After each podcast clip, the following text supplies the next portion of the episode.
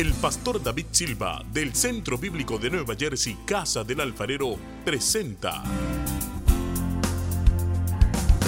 desde la sede principal en Morristown, Nueva Jersey, su programa Vida Abundante, un mensaje de restauración, transformación y edificación. Y ahora con nosotros nuestro pastor David Silva. Y al las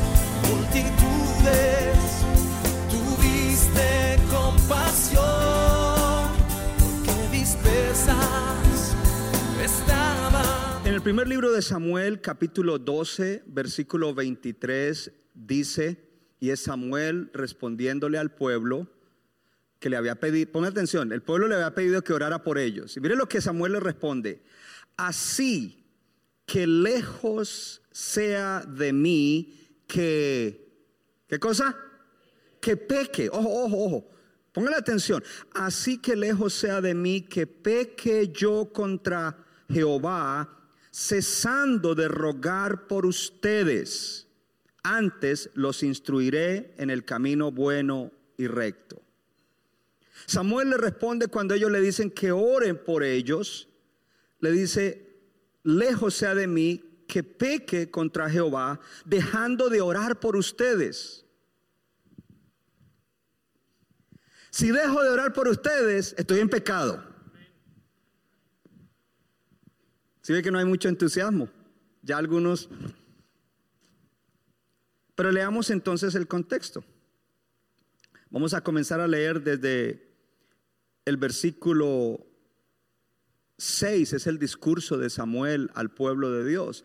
Entonces Samuel le dijo al pueblo, Jehová que designó a Moisés y a Aarón y sacó a vuestros padres de la tierra de Egipto, es testigo. Versículo 7. Ahora pues, aguarden y contenderé con ustedes delante de Jehová acerca de todos los hechos de salvación que Jehová ha hecho con ustedes y con vuestros padres.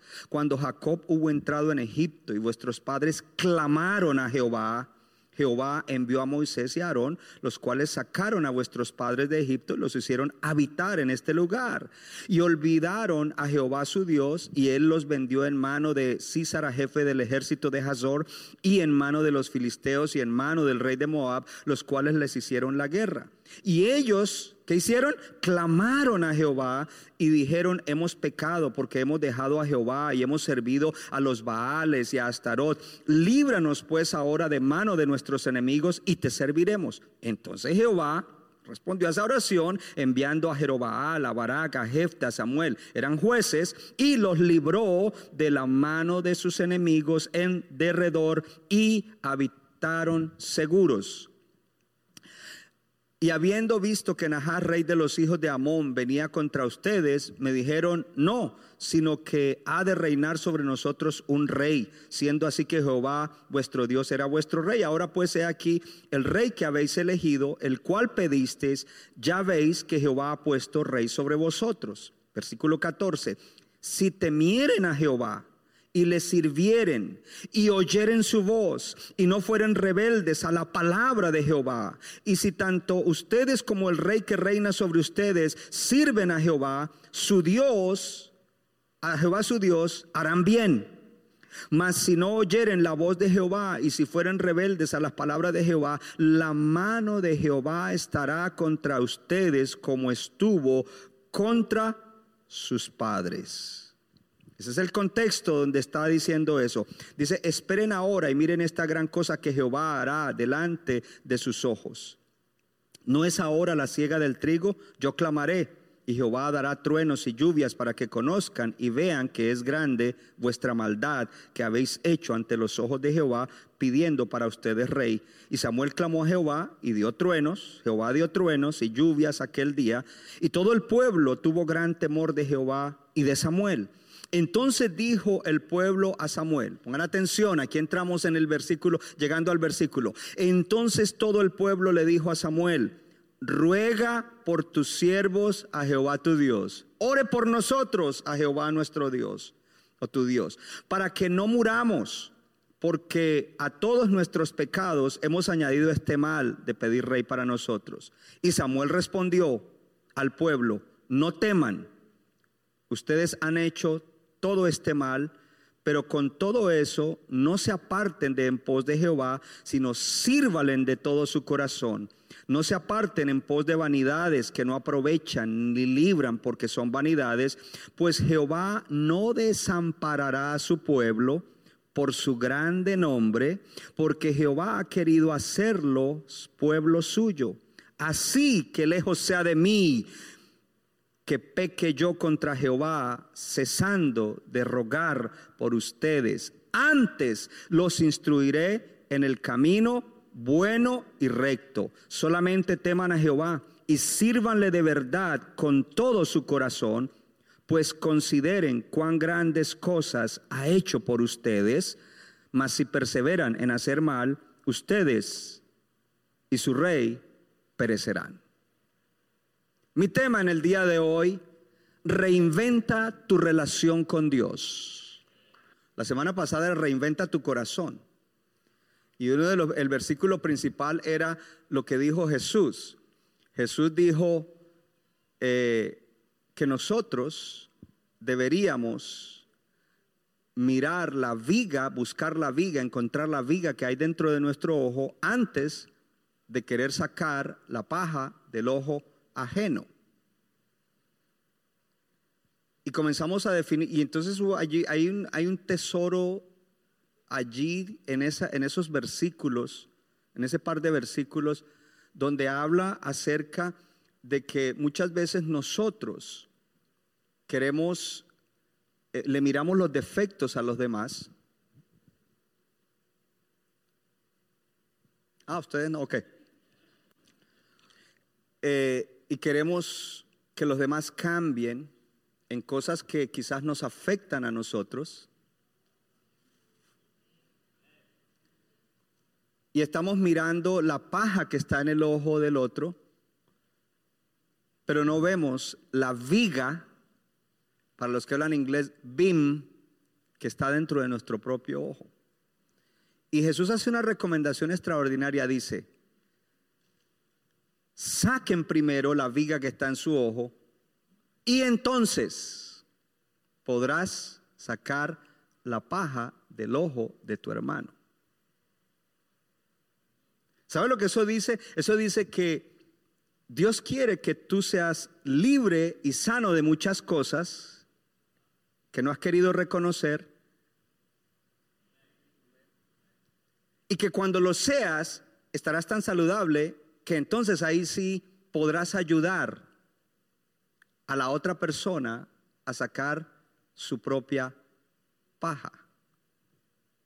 Es decir, que Dios te da una gran bendición para que tú seas bendición, porque cuando la viga sale de tu ojo, ya no lo harás con crítica, sino lo harás por amor a esa persona.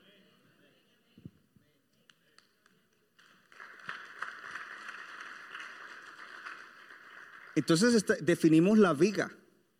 La viga es el conjunto de pensamientos sin control, emociones tóxicas, dañinas, deseos, codicias que están dentro de nosotros y que se manifiestan de manera inconsciente. Día conmigo, inconsciente. Porque cuando tú reaccionas ante otra persona o ante la acción de otra persona y es una mala reacción, tú no lo haces de manera consciente, lo haces de manera ¿qué? Inconsciente, eso se dispara así. En inglés es el default. ¿De qué está compuesta tu viga? Tienes que llegar a descubrir de qué está compuesta tu viga. Y entonces miramos algunos matrimonios que estaban sentados y se estaban mirando y yo les dije, le dije a, uno de una pareja que estaban al frente, le dije, para ti lo que está en tu cónyuge es una paja, pero lo que está en el tuyo es una viga. Ponga su mano en el corazón y diga, lo que está en mi ojo es una viga y lo que está en el de los demás es una paja. Cristo quiere, el Señor Jesús quiere que tengamos una perspectiva correcta de esas cosas y eso va a traer una bendición. Entonces, la reinvención de tu corazón. Porque esas cosas moldean mucho de nuestro comportamiento y conducta. Y hablé, por ejemplo, del enojo, la ira. Y la ira es una emoción que no es mala cuando es expresada correctamente. Cuando la ira es expresada rompiendo el televisor o diciendo, gritando e insultando con palabras soeces a la otra persona, es pecado. Pero cuando ha habido un crecimiento, una maduración, una transformación en Cristo, la expresión de la ira, porque siempre nos vamos a enojar por algo. La ira es una emoción que Dios nos dio. Jesús se airó cuando entró al templo. Hello. Entonces esa expresión de la ira va a ser una expresión diferente. Y mira cómo eso afecta tu relación contigo mismo, tu relación con Dios y tu relación con los demás. La palabra de este año es reinventarnos, es convertirnos, es arrepentirnos, algunas de las cosas que componen la vida son pecaminosas, otras no son pecaminosas, son debilidades, pero que si no las tratamos eventualmente se manifestarán con acciones o actitudes pecaminosas. Y no todos los pecados son morales, porque e-, ese es el asunto, que muchos enfatizan los pecados morales, los cuales más vale que ya los tengas sujetos, pero hay otros pecados que yo llamo espirituales que hacen más daño.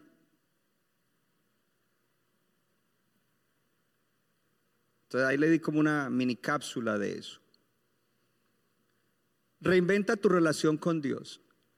Entonces, antes de entrar en algunas cosas que quiero hablar de la relación con Dios, y, lo denominé relación con Dios porque es que a veces quemamos ciertas palabras. Y cuando vamos a hablar de la oración, y ya muchos se ponen así,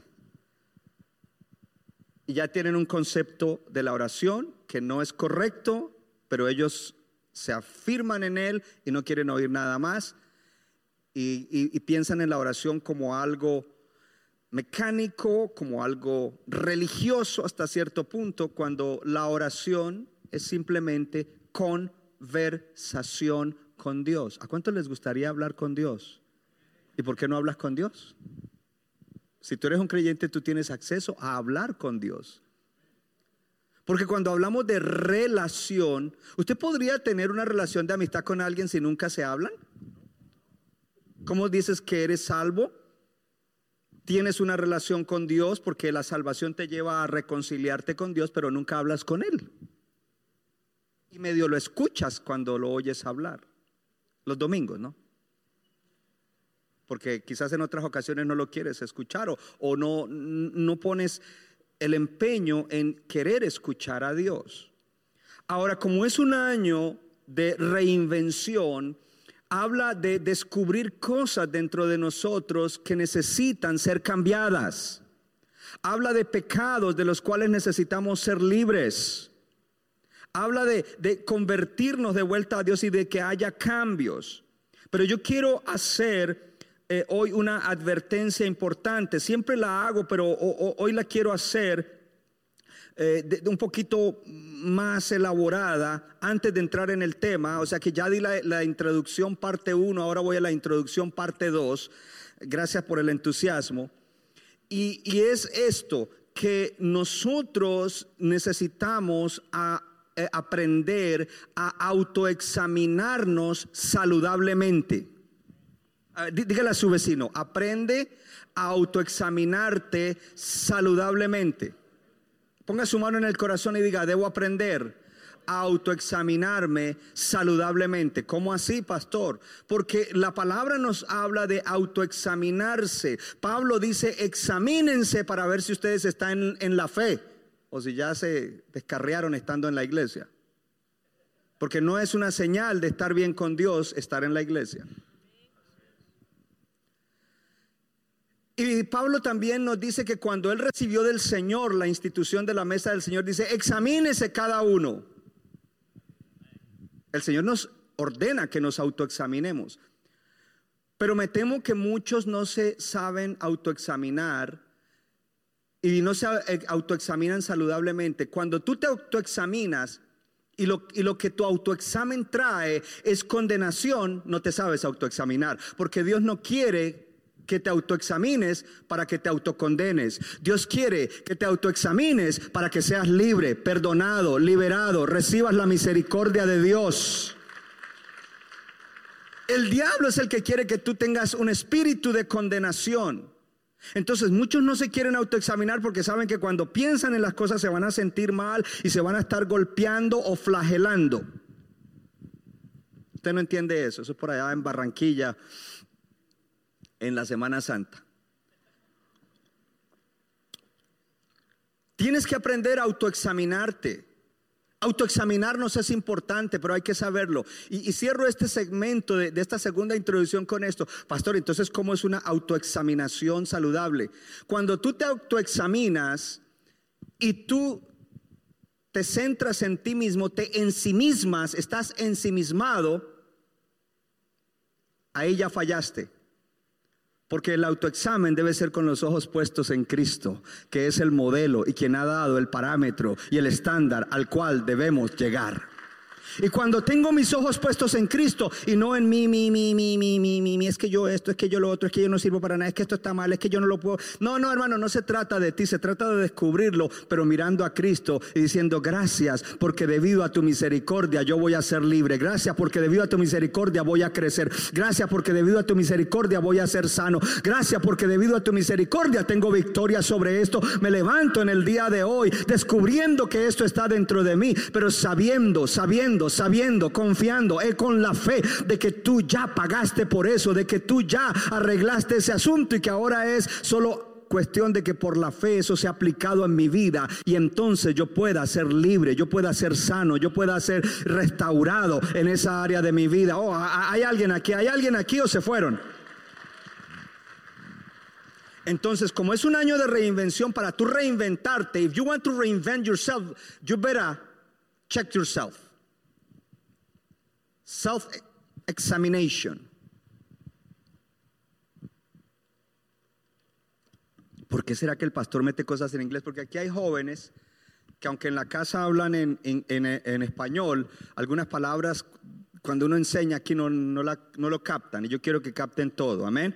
Entonces, un autoexamen saludable, diga conmigo, tiene balance bíblico. Y solamente el Evangelio le trae balance a tu autoexaminación. Porque cuando tú, ¿qué es el Evangelio? Es toda la historia de salvación. Desde que Dios propuso salvarnos, la venida de Cristo, la cruz de Cristo, las heridas de Cristo, el sufrimiento de Cristo, la muerte de Cristo y la resurrección de Cristo. Para balancear, para, autoexaminarte bien, el Evangelio, tienes que saber que el Evangelio trae perdón a tu autoexamen, trae sanidad a tu autoexamen, trae libertad a tu autoexamen. Es decir, que no hay condenación. Un, autoexamen saludable debe, eh, eh, en base o a la luz del Evangelio, trae una percepción precisa de tu autoexamen. Diga conmigo, percepción precisa. Eh, tú no estás percibiendo cosas raras ni cosas que no son, sino lo que es, pero con un balance bíblico. Y un autoexamen saludable es el que a través o a la luz del Evangelio te da poder. Diga conmigo, el Evangelio me da poder para autoexaminarme. Entonces quería hacer esa advertencia antes de seguir con el tema de hoy. ¿Hay alguien aquí que lucha con su vida de oración. Como que hay periodos, ah, amén. Eh, yo me uno con los que hablan la verdad, porque yo también a veces. Porque, mire, todos tenemos lucha con la oración. Por diferentes razones, por diferentes cosas, pero tenemos periodos de lucha con la oración. Aquí no podemos decir, aquí hay, mire, fulano es en todo el tiempo, todo el tiempo, todo el tiempo. Está siempre, tiene una vida de oración de altura todo el tiempo. Aquí no hay nadie así. Y si hay alguien así, pues Jesús, debe ser Jesús solamente, pero Jesús no está aquí. Sí, solo Jesús tuvo ese, tipo de vida de oración constante en las buenas, en las malas, cuando estuvo ocupado, eh, cuando estuvo perseguido. En todo momento su vida de oración fue consistente. Nosotros no tenemos vida de oración consistente. Además que dentro de nosotros hay una naturaleza que se llama la carne y la carne no quiere orar. Dile a tu vecino, tu carne no quiere que ores. Dile, tu ser interior anhela hablar con Dios, pasar tiempo con Dios, tener relación con Dios, pero tu carne no quiere eso. Y tu carne te da excusas. Estás muy cansado, estás muy ocupado, no hay que orar tanto, bla, bla, bla. Y a algunos les gustan cuando oyen una prédica en la cual dicen que hoy en día no hay que orar tanto, eso les gusta, entonces se, van por ese camino. Pero yo no, no quiero que te vayas por el camino equivocado, yo quiero que te vayas por el camino bíblico, el camino de la palabra de Dios. Entonces, la oración entonces, como todos tenemos problemas con la oración, quiero decirle algo. La falta de oración, la falta de oración, a mí por eso me les he dicho que me gusta el inglés, porque la falta de oración. ¿Cuántas palabras? Cuatro. ¿Sabe cómo se puede decir eso en inglés en una sola palabra? Prayerlessness. Prayerlessness. Una sola palabra. Prayerlessness. Uh. La falta de oración es un pecado. El no orar para un creyente, para un, levante la mano los creyentes nacidos, no orar es pecado. La oración descansa en el corazón de nuestra relación con Dios. Orar demuestra que nosotros sabemos que Dios es Dios. Orar habla de que Dios es Dios. Si tú ves a un cristiano orando, ese, ese cristiano con el acto de orar está diciendo, Dios es Dios y yo soy un hijo de Dios débil y necesitado. Yo soy una criatura nueva, pero soy débil y necesitado y por eso necesito orar. Oh, yo no sé si hay alguien aquí que necesita orar. Y ¿Cuántos cristianos permanecen en el pecado de la falta de oración? Tienen vidas de oración mediocre. Yo quiero devolverme porque la semana pasada hablamos de la reinvención del corazón, hablamos de descubrir los componentes de la viga, pero me temo que una persona que no tiene oración no lo podrá hacer bien. Me temo que a alguien que no es de que, que no sea una persona de oración, de relación íntima con Dios, de caminar con Dios, no puede autoexaminarse correctamente, es más, no va a querer autoexaminarse. Así que nosotros deseamos orar, pero la falta de oración descansa cerca de nuestro corazón porque la carne no quiere orar. Nosotros nos deleitamos en tener una vida llena de oración, pero en nuestro ser interior, pero nuestros miembros se deleitan en la falta de oración, en no orar. Eso fue lo que Jesús le dijo a sus discípulos cuando Él los llevó a una vigilia y ellos se quedaron dormidos y les dijo, ah, el Espíritu quiere que ustedes entren en comunión con Dios, que oren a Dios, que hablen, que conversen, pero la carne no quiere que ustedes lo hagan. Ustedes se han dejado ganar de la carne y por eso los cogió el sueño. Cuando nosotros vemos esa falta de oración en nuestros miembros, como dice el Señor, esto lucha contra el deseo del hombre interior renovado que quiere tener comunión con Dios. Hay una guerra, hay una lucha interior dentro de nosotros. Y eso nos deja a nosotros como si nosotros fuéramos pequeños dioses. Porque si tú puedes vivir una vida en la cual no necesitas a Dios, entonces tú eres tu mismo Dios. Pero aquel que dice, yo no puedo vivir sin Dios, yo necesito a Dios totalmente, yo necesito a Dios todo el tiempo, yo, yo dependo de Dios, aleluya, para todas las cosas de mi vida. Será una persona que de verdad orará, buscará buscará a Dios, no dependerá de sí mismo. Y, para la lucha contra el pecado, luchar, sabe que necesita el poder de Dios. Y para cualquier otra lucha, sabe que el poder de Dios es lo único que lo puede, lo puede ayudar. Y el poder de Dios solo viene cuando nosotros oramos. Jesús dijo, y esa frase está ahí. Jesús dijo algo interesante en Lucas 18.1, un pasaje acerca de la oración que enseñó Jesús y dijo, oren siempre. ¿Y qué? para que no nos desanimemos. Algunos, algunos cristianos viven desanimados porque no oran. Algunos creyentes cristianos viven desanimados porque no oran. La falta de oración trae desánimo porque cuando vengan las pruebas, cuando vengan las dificultades, cuando las cosas no te salgan como quieres, te vas a desanimar por la falta de oración. Sin embargo, a alguien que es de oración le viene la misma prueba, la misma dificultad y tú lo vas a ver que no se desanima. No está diciendo yo como que no vuelvo a la iglesia.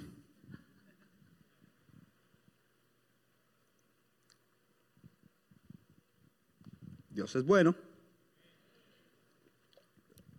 Encontramos de gran ayuda en nuestra lucha para orar, para restaurar nuestra relación con Dios, el que podamos pensar con claridad acerca de la falta de oración como un pecado muy serio.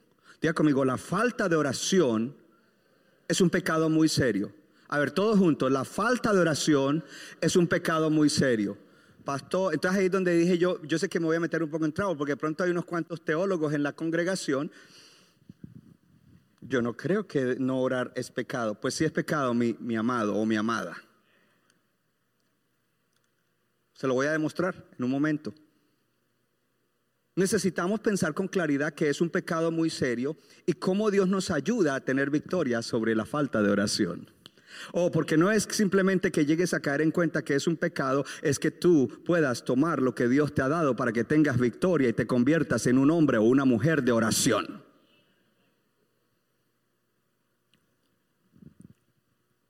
En mi propia lucha contra la falta de oración, cuando han venido periodos, a veces por ocupación, porque me levanto y tengo el, tiempo medido y comienzo a calcular y hacer. Y no, yo más, más tarde, primero voy a atender esto y después de que atienda eso, tal cosa. Y una cosa me lleva a la otra, a la otra. Y cuando llegaron ya se pasó media mañana y no hora. Y,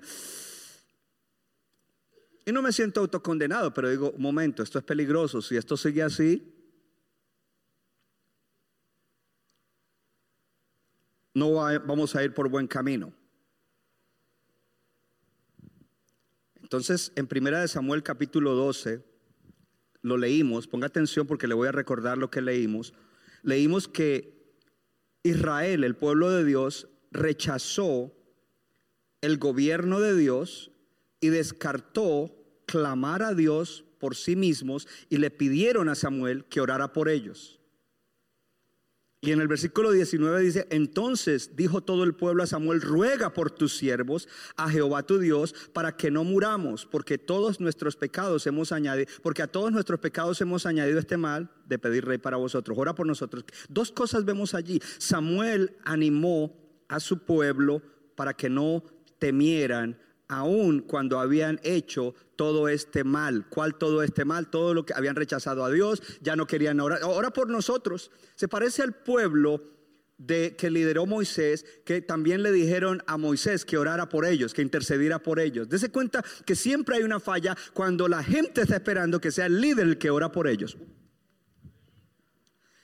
Hay una falla en ese pueblo que está esperando que solo el líder ore por ellos, pero los individuos no tienen vida de oración.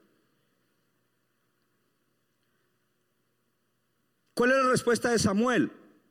Samuel les dice, entonces Samuel les dice, pues no ha Jehová no ha desamparado a su pueblo por su grande nombre, porque Jehová ha querido hacerlos pueblo suyo.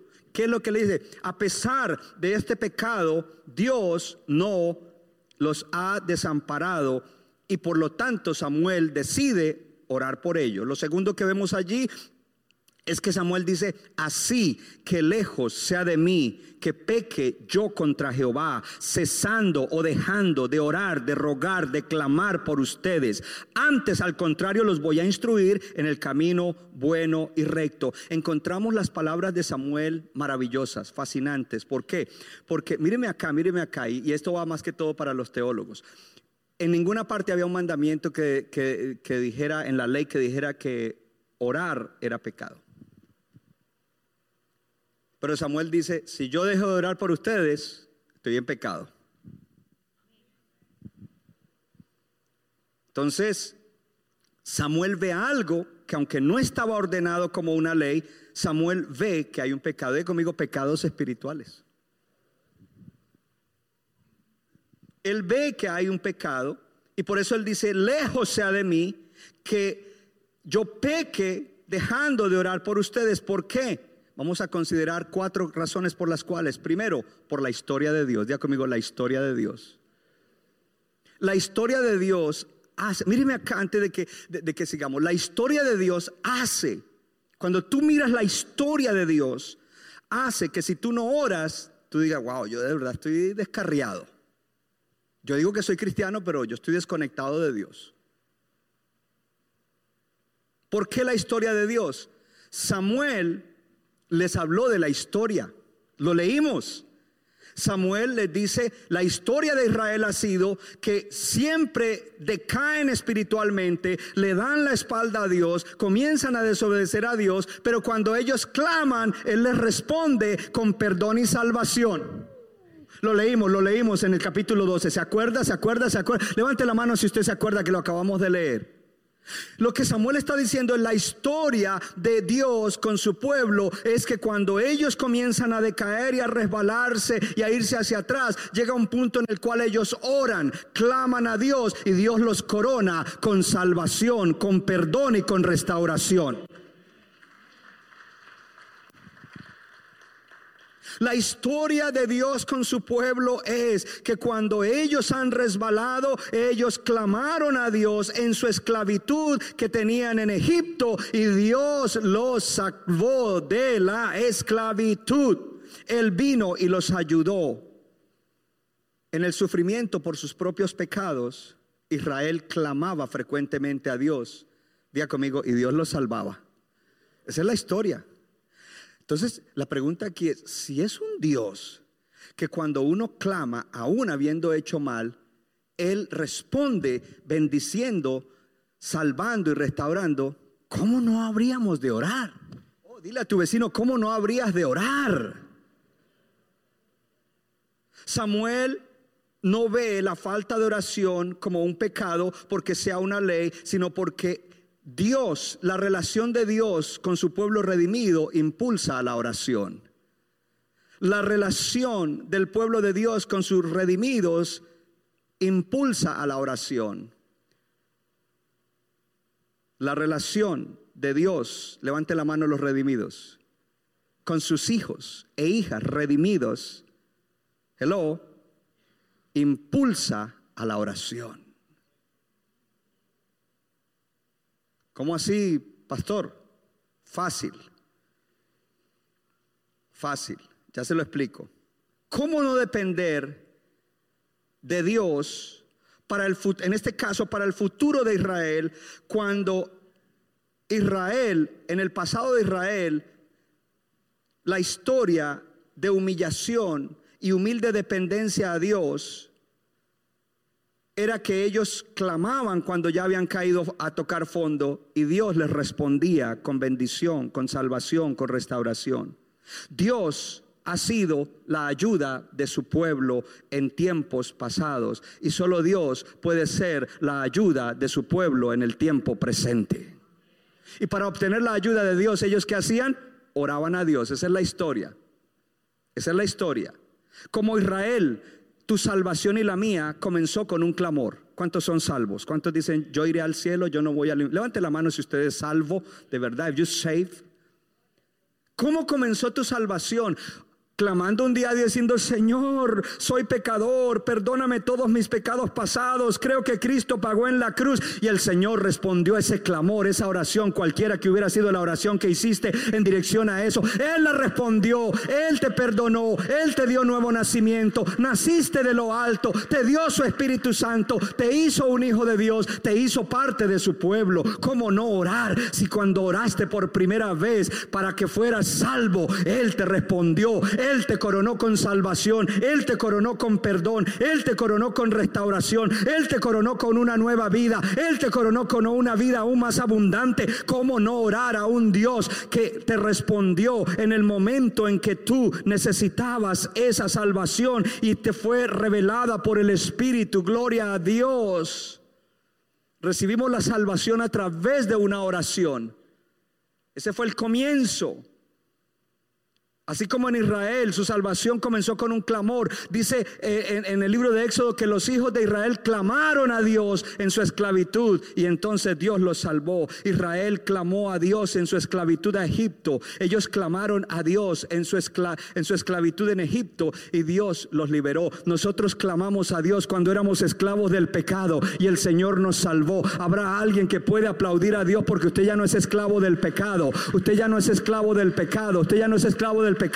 Usted un día clamó en respuesta al Evangelio, clamó y en ese clamor Dios lo libertó.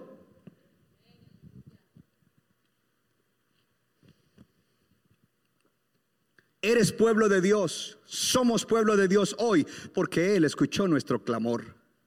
Hoy tú eres un hijo o una hija de Dios porque Él oyó tu clamor.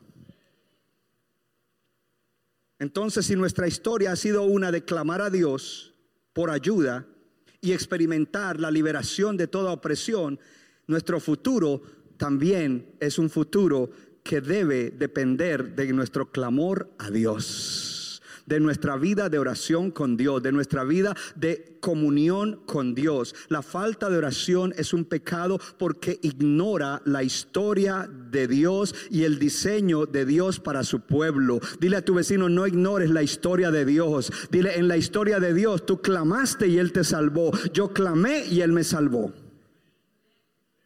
No ignores la historia de Dios. Porque esa es la manera como comenzamos. Es el diseño de Dios. Que nosotros dependamos de Él, clamando a Él. Uno de los hermanos Wesley tenía una frase que son a veces controversiales, pero que tienen mucho sentido. Decía, Dios no hará nada en la tierra a no ser que uno de sus hijos o hijas clame. ¿Cómo Dios? Bueno, él mismo decidió autolimitarse. Y por eso el diablo no quiere que tú tengas vida de oración. Por eso el diablo dice, ay, qué mensaje tan aburrido el de hoy, oración. Es el diseño de Dios que dependamos de Él, clamando a Él. ¿Para qué? Para que Él nos salve una y otra y otra y otra vez. Por eso muchos resbalan, por eso muchos viven en opresión, por eso muchos viven mal, porque no claman. Entonces nosotros necesitamos clamar.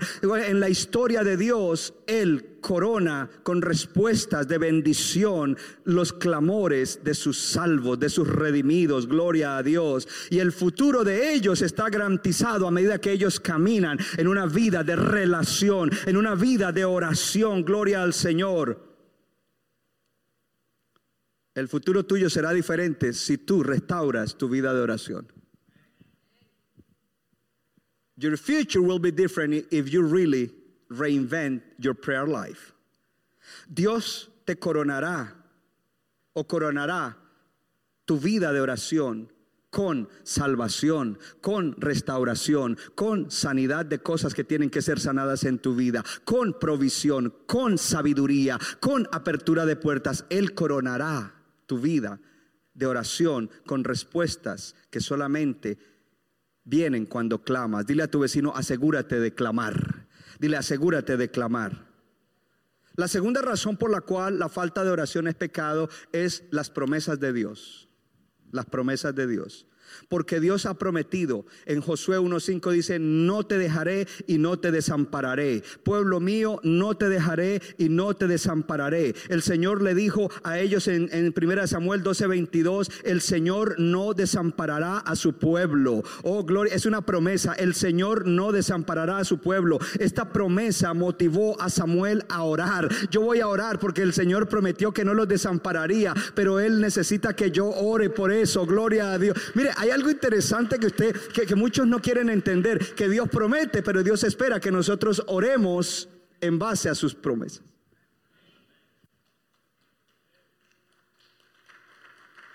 Sin las promesas no tenemos base para orar.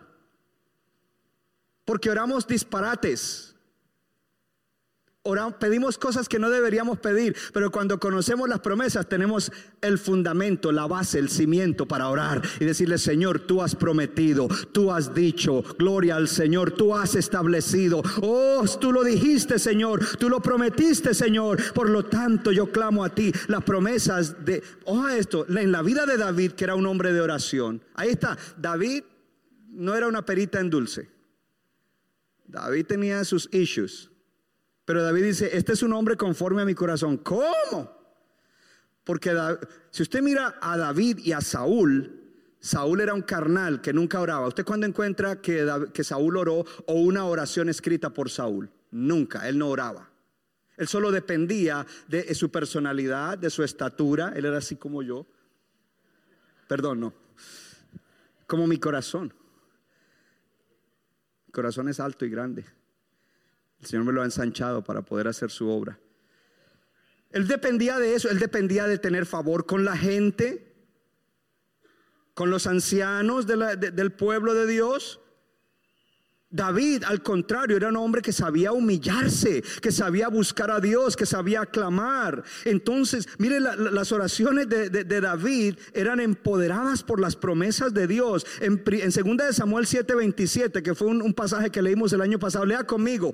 David está orando y dice, porque tú, oh Señor de los ejércitos, Dios de Israel, has revelado a tu siervo o le has prometido a tu siervo diciéndole, yo te edificaré casa. Por tanto tu siervo ha hallado ánimo o valor para elevar esta oración. Dios mío, yo estoy clamando a ti porque la promesa que me hiciste, por esa promesa tengo el valor de orar, por esa promesa tengo ánimo para orar. Esa promesa hace que yo me levante y ore. Cuando tienes un problema específico, quiero decirte que hay palabra de Dios, promesa de Dios, principio de Dios específico para que tú ores y tú te atreves a orar. Ese problema ya no se soluciona, esto ya no se arregla, esto no esto. No, hermano, acérquese a Dios, pero busquen la palabra porque hay una promesa. Dile a tu vecino, hay una promesa para cada problema, hay una promesa para cada situación, hay una promesa para cada cosa en la vida. Hay promesa de Dios y eso te debe animar para que tú vayas y ores a Dios. Diga, Señor, yo me atrevo a pedir esto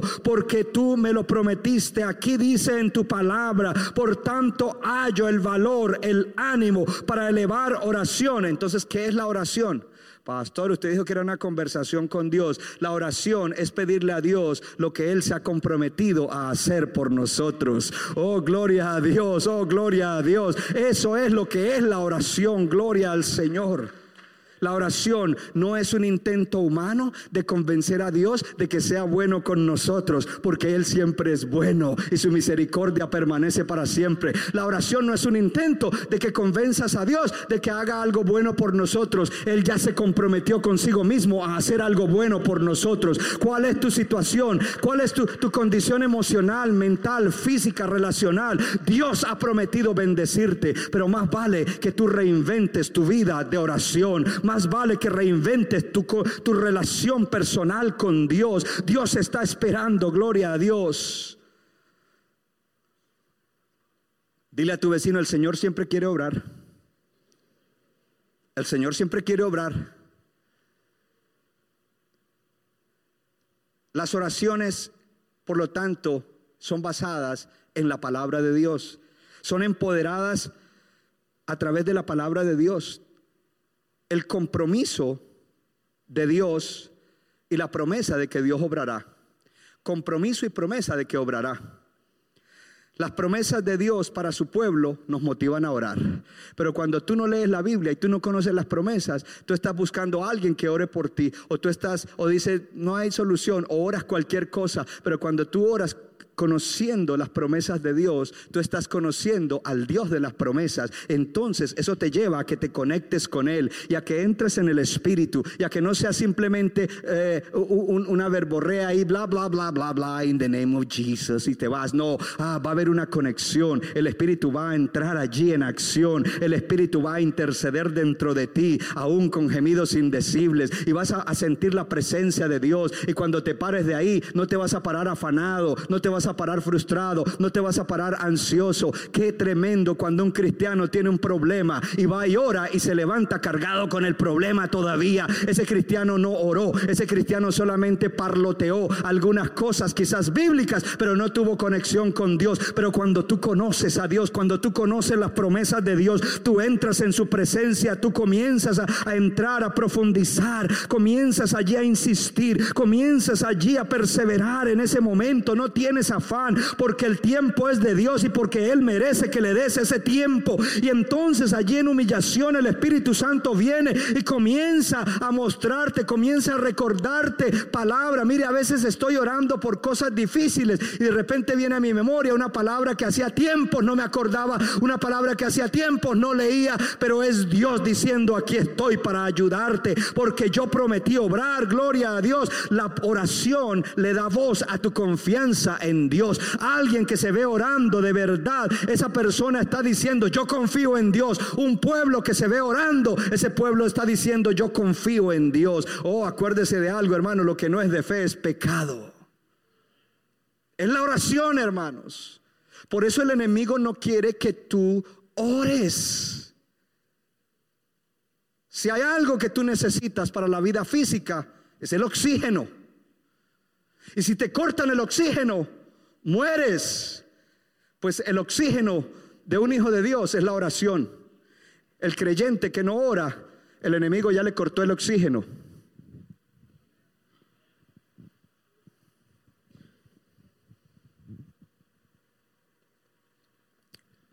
Así es de que la falta de oración es fallar en confiar en Dios y en sus promesas.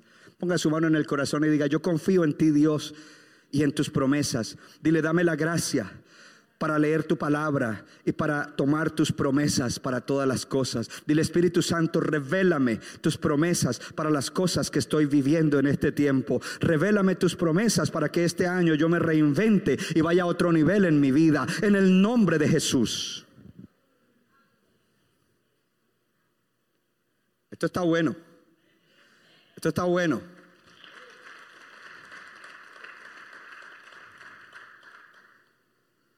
Gloria a Dios. Samuel sabía que la falta de oración es un pecado grotesco. Porque primero ignoraba la historia de Dios. Y segundo, estaba diciendo que no confiaba en las promesas de Dios. Aunque Dios había dicho que Él no es hombre para prometer y no cumplir, ni hijo de hombre para que se arrepienta de lo que prometió. Lo que prometió, Él lo cumplirá. ¿Cómo no confiar en las promesas de Dios que ha sido tan fiel? Y dar una voz de que confías en Él a través de la oración. No sé si en todos los países dicen esto, pero en Colombia dice, hagamos esto por si las moscas. Por si las moscas es, a ver si trabaja. Oremos por si las moscas, a ver si eso de verdad trabaja. Ningún moscas. Reprendemos las moscas en el nombre de Jesús. Cuando es de corazón, Dios va a obrar. Dios va a obrar, Dios va a obrar, Dios va a obrar, Dios va a obrar, Dios va a obrar. Oh, mañana te vas a levantar una hora antes, te vas a ir media hora a la cama hoy, mañana te vas a levantar y te vas a conectar con Dios y tú vas a ver el cambio que hay en tu vida.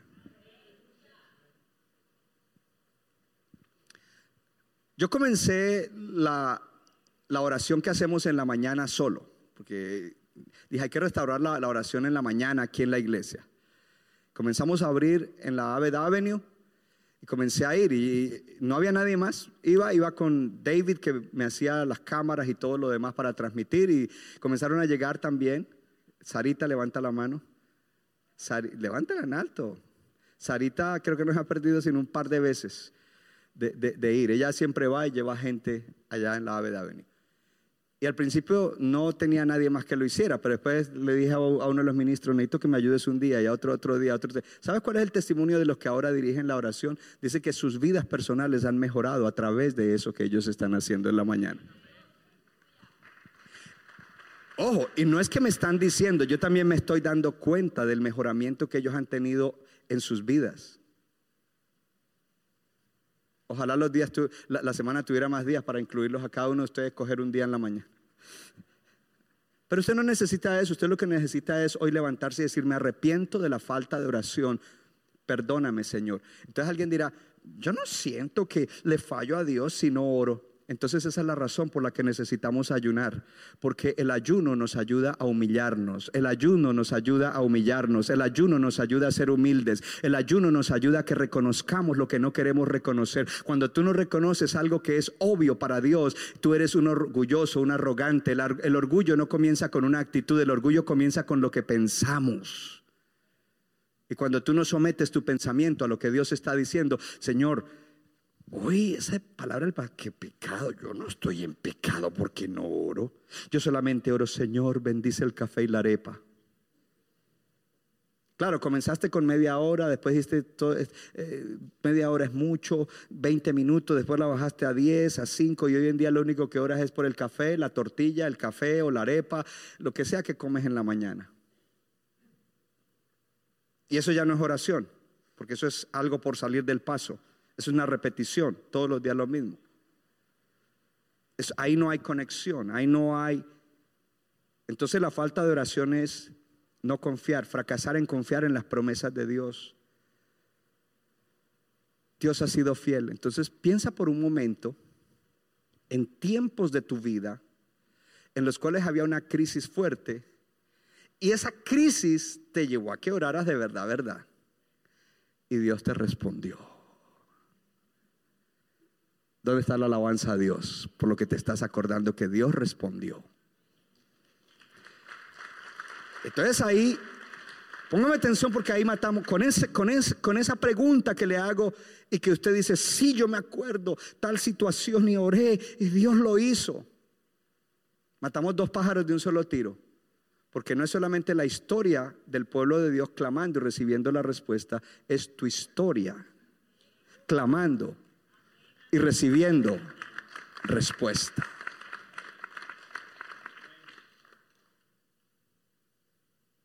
Y el otro pájaro que hay que matar, que dijera que eran dos.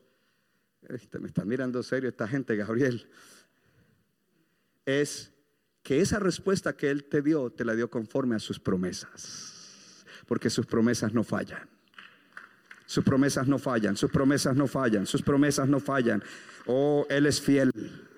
Él es fiel. Lo tercero por lo cual es pecado. Primero, porque ignoramos la historia de Dios. Segundo, porque no confiamos en las promesas. ¿Por qué más es pecado? Porque no glorificamos a Dios. Diga conmigo la gloria de Dios. La gloria de Dios.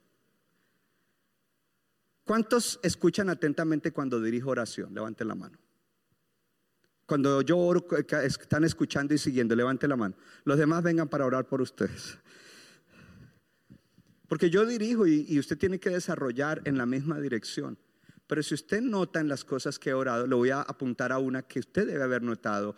Cuando estoy pidiendo un milagro, una respuesta a algo, le digo, Señor, glorifícate sanando a esta persona, glorifícate haciendo esto, glorifícate. ¿Sabes lo que eso quiere decir? Que cuando Dios responda, la gloria es para Dios. Entonces, Debemos llegar a un punto en que no estamos orando solo para nuestro beneficio, sino que estamos orando para, dígalo, dígalo, dígalo, la gloria de Dios. Porque cuando Dios te responde, tu vecino, tu compañero que sabían lo que estabas pasando y tú le dices, mira, ¿cómo pasó eso? ¿Quién te ayudó? Oramos, oramos a Dios, oré a Dios y Dios se glorificó ahí. Dios lo hizo. Ahí tú le estás dando la gloria a Dios. Ahí gente comienza a ver a Dios como Él es. Dios bueno, Dios misericordioso, Dios de gracia, Dios todopoderoso, Dios que ama a sus hijos, oh, la gloria de Dios. Entonces, cuando no oramos y queremos solucionarlo, no estamos dando espacio para la gloria de Dios, para que Dios se glorifique. Samuel sabía esto. Samuel vio cómo ese pueblo rechazó a Dios. Pero Samuel le dice a este pueblo, a pesar de que ustedes lo han hecho, Dios va a ayudarlos a ustedes por amor a su gran nombre, es decir, para su gloria. Por amor a su nombre, que eso también es glorificarse. Dios lo hace por amor a su nombre. Así es de que él buscaba la gloria de Dios orando. Y si él dejaba de orar, no estaba buscando la gloria de Dios. Cuando tú no oras y, viene, y, se soluciona todo, tú no le das la gloria a Dios. Uy, es que dimos con un médico tan bueno. Uy, es que ese abogado se las sabía todas. What? No le das la gloria a Dios porque nunca oraste. Y, y, es más, aunque no oraste, la misericordia de Dios es tan grande que, que te alcanzó y permitió que ese individuo trabajara para ti o te ayudara en eso, pero tú ni siquiera le das la gloria a Dios porque no oras. Pero si hubieras orado, hubieras visto que fue Dios el que lo hizo.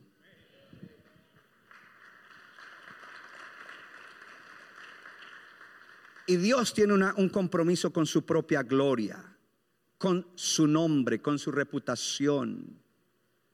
El salmista dijo, Jehová es mi pastor, nada me faltará. En lugares de delicados pastos me hará descansar, junto a aguas de reposo me pastoreará. Restaurará mi alma por amor a su nombre no para que yo quede bien, sino para que Él quede bien, porque Él es el que tiene que quedar bien por las cosas que hace a favor de nosotros. Oh, gloria a Dios, el compromiso de glorificar a Dios. Estamos llamados a glorificar a Dios, pero la falta de oración es pecaminosa porque nosotros no estamos glorificando a Dios, ni, dan, ni dándole la gloria a Él, ni permitiendo que Él sea visto como ese Dios. No estamos haciendo que Él pueda hacer cosas por amor de su nombre. Gloria al Señor. Samuel intercede por Israel porque Él es apasionado por la gloria de Dios. Por eso yo tengo problema con ministros que Dios usa, pero que son pavos reales.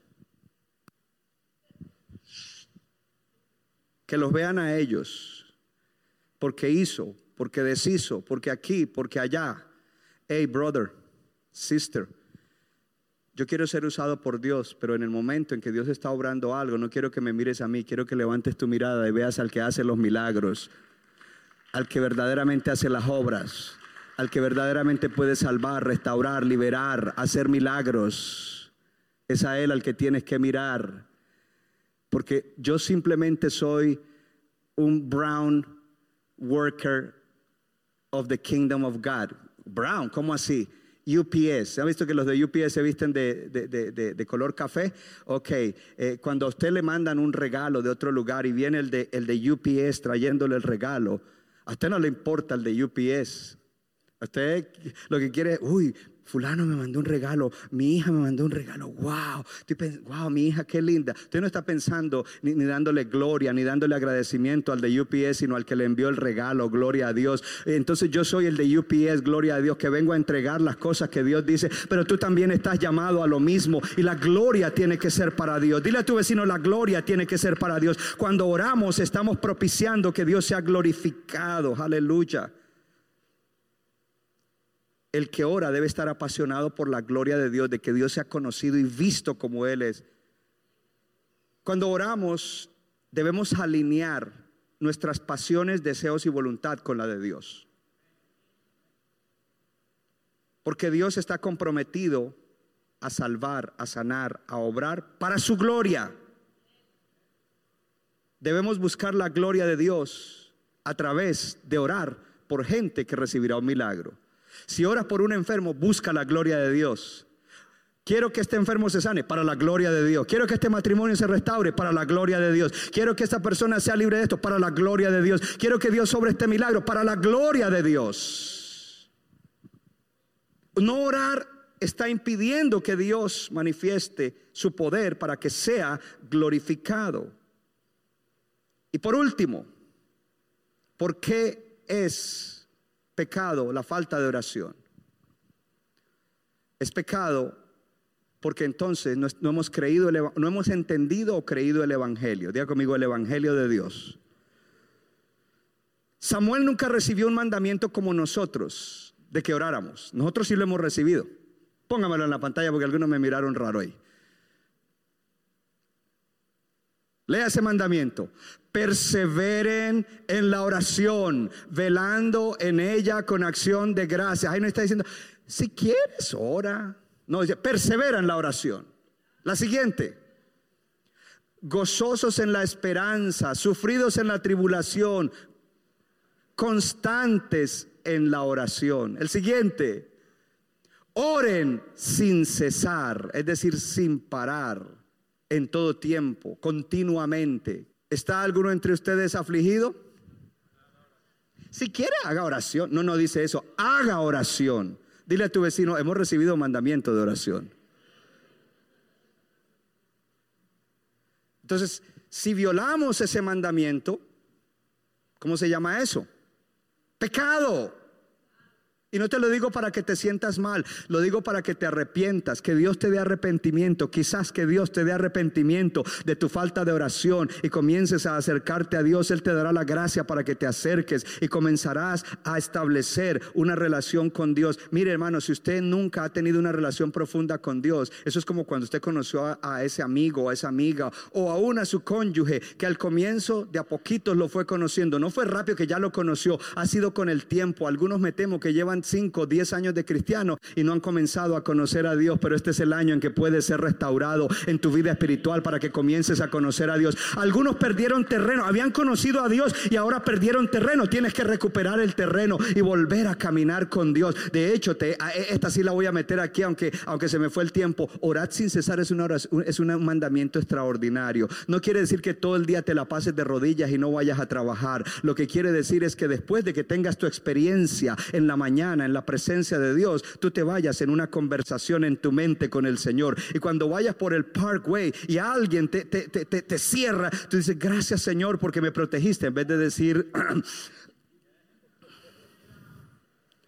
Que, cuando tienes un problema enfrente, una, una, dificultad, un desafío en el día, Señor, en la mente, porque quizás estás en medio de un público que no puedes hablar, Señor, ayúdame. Y que cuando viene algo que te favorece por dentro, gracias Señor, oh, gloria a Dios. Ahora estás orando sin cesar, estás orando sin cesar, mantienes una conexión, mantienes una conciencia de la presencia de Dios en ti, del Espíritu de Dios en ti. Hay una conexión, gloria al Señor. Entonces el Evangelio, cuando fallamos, en orar, nosotros estamos rompiendo mandamientos que han sido dados en el Evangelio. Ahora, ¿sabe qué es lo lindo con los mandamientos en el Evangelio? Ellos vienen cargados de poder para que obedezcamos. Y por eso te los di en el día de, oh, hay alguien que tiene que alegrarse. Gloria a Dios. No es en tu fuerza, no es tirándote los pelos y apretando los dientes. Es diciendo, esto dice Dios. Y como Dios lo dice, ahí viene cargado de poder y el Espíritu me va a ayudar. Gloria al Señor. Así es de que debo hacerlo. Y entonces para eso tú tienes que mirar a la cruz del Calvario,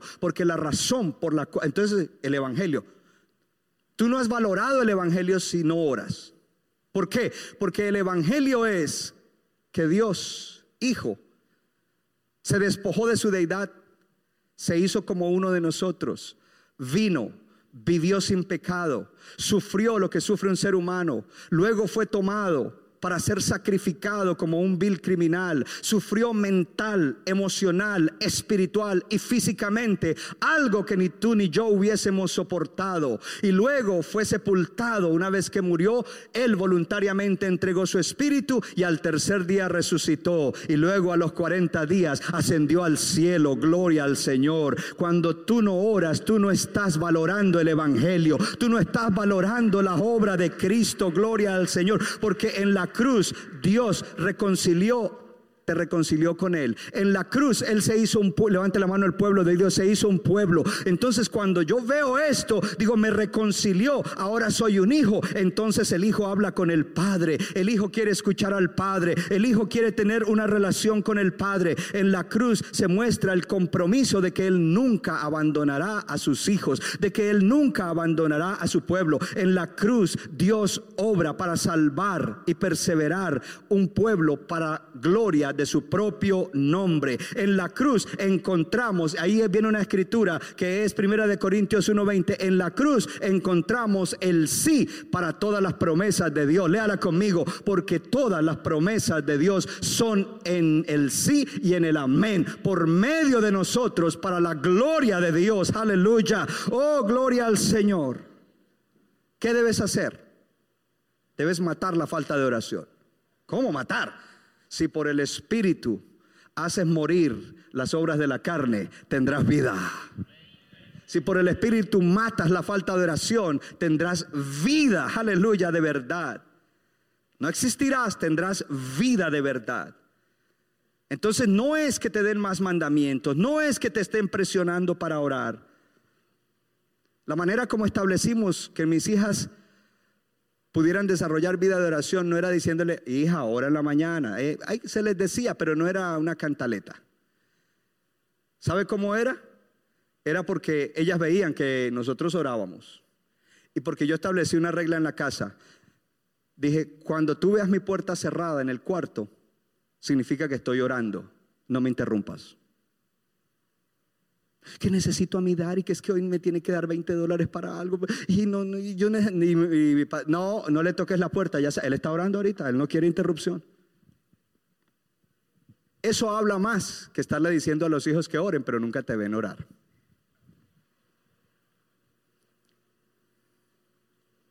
Hello, ¿están aquí? Entonces necesitamos el poder del Evangelio. Dios nos lo ha dado. Gloria a Dios. La cruz expuso nuestro orgullo pecaminoso y nuestra falta de dependencia de Dios.